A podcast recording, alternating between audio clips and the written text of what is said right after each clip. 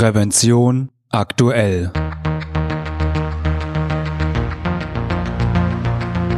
Ihr Podcast für Sicherheit und Gesundheit bei der Arbeit. Herzlich willkommen und hallo. Schön, dass Sie wieder eingeschaltet haben. Am Mikrofon begrüßt Sie Falk Sins. Liebe Hörerinnen und Hörer, Sicherheitsschuhe sind in vielen Berufen und Branchen ein unverzichtbarer Bestandteil des Arbeitsschutzes.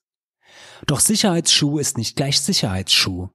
Je nach Tätigkeit und Branche müssen Sicherheitsschuhe unterschiedliche Anforderungen erfüllen. Um die Auswahl einfacher zu machen, gibt es ein Kennzeichnungssystem, das zeigt, für welche Anforderungen ein Sicherheitsschuh gemacht ist. Doch die Kennzeichnungen für Sicherheitsschuhe sind so vielfältig, dass kaum jemand den Überblick behält. Einer, der diesen Überblick hat, ist mein Kollege Franz Reuderer. Gemeinsam versuchen wir in der aktuellen Folge dieses Podcasts zu erklären, was die Buchstaben und Zahlen am Schuh bedeuten. Hallo Franz, schön, dass du da bist. Hallo Falk. Wir wollen ja heute über Sicherheitsschuhe reden. Und zwar gibt es da ja zahlreiche Kennzeichnungen. Da ist es zum Teil ja ganz schön schwer, ähm, den Überblick zu beachten. Da würde ich gerne mit dir ein bisschen Licht ins Dunkel bringen. Gibt es denn eine grundsätzliche Systematik, nachdem die Kennzeichnungen vergeben werden oder vielleicht zuerst, was für verschiedene Kennzeichnungen gibt es überhaupt? Also äh, fangen wir einfach mal mit dem S an. Jeder Sicherheitsschuh beginnt mit dem Buchstaben S wie Sicherheit und dieses S äh, erfährt Zusätze, die dann äh, die verschiedenen Sicherheitsschuhe kategorisieren. Beispielsweise die Kategorie SB, sozusagen die unterste äh, Kategorie eines Sicherheitsschuhes, der erfüllt ganz bestimmte Grundanforderungen nach der ISO 20345 bis 347. Okay, also das ist praktisch dann so der der Schuh mit dem minimalsten Schutzniveau.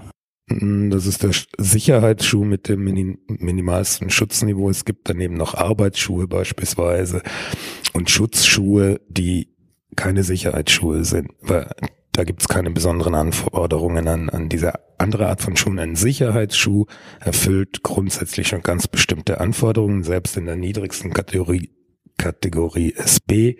Zum Beispiel, dass die Schutzkappe eine Energie von 200 Joule aushalten muss. Ja, und das entspricht dann ungefähr, wenn äh, so ja so 20 Kilo aus einem Meter äh, Höhe etwa auf den ja, Fuß fallen. Ungefähr, so, ja, so kann man das okay. sich vorstellen. Und ja, vermutlich geht es dann noch ein Stück weit nach oben mit den, den Kategorien. Also was die, die höchste Kategorie, die es, die es gibt? Äh, die höchste Kategorie ist eigentlich S3 obwohl es dann noch S4 und S5 gibt, aber dazu kommen wir dann noch. Also S3, äh, es gibt S1, SB1, S2 und S3 und S3 ist die äh, Kategorie mit der höchsten Schutzstufe. Die hat dann beispielsweise äh, Energieaufnahmevermögen im Fersenbereich, die hat beispielsweise Durchtrittsschutz, sie hat bedingte Wasserdichtheit und alles Mögliche. Das ist, wird äh, äh, ganz gut in der zugehörigen DGUV-Regel erklärt, die ich jetzt ehrlich gesagt leider nicht im Kopf habe. also das ja hieße, unsere Hörer sollten äh, nach äh, DGUV-Regel Sicherheitsschuhe suchen im Internet. Ja, wir werden aber auch die ähm, DGUV-Regeln dann nochmal in den Shownotes verlinken, so dass das Suchen vielleicht nicht ganz so schwer fällt. Okay.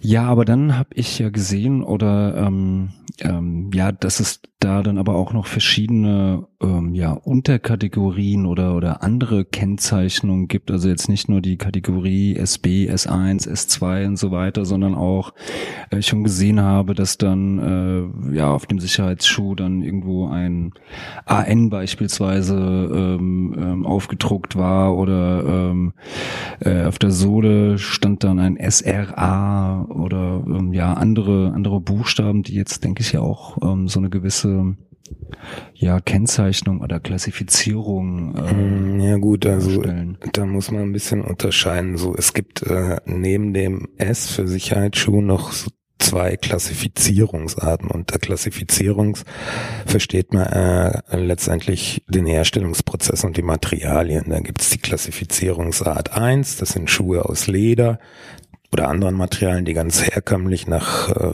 herkömmlichen Schuhfertigungsmethoden hergestellt werden. Und äh, die Klassifizierungsart 2, wenn die Schuhe vollständig geformt oder vulkanisiert werden, so, so, so wie Gummistiefel beispielsweise, die an einem Stück vielleicht hergestellt werden. Okay. Und ähm, ja, aber dann gibt es ja noch noch weitere weitere ähm, ja äh, Kategorien oder oder Klassifizierung ja, es, oder Codes. Das ist, äh, um den richtigen, den richtigen Sicherheitsschuh zu finden, da muss man schon was von der ganzen Geschichte verstehen. Es gibt beispielsweise verschiedene Formen der Rutschhemmung, SRA, bei denen äh, auf Keramikfliesen getestet wird, SRB auf Stahlboden oder beides zusammen oder ich habe ich brauche ein elektrisches Isolierschuhwerk. Das heißt, ich muss mir hin, nach der Gefährdungsbeurteilung meinen Sicherheitsschuh quasi modular individuell zusammensetzen gucken, welche Gefährdungen habe ich in, an meinem Arbeitsplatz und welche Merkmale braucht mein Sicherheitsschuh dafür.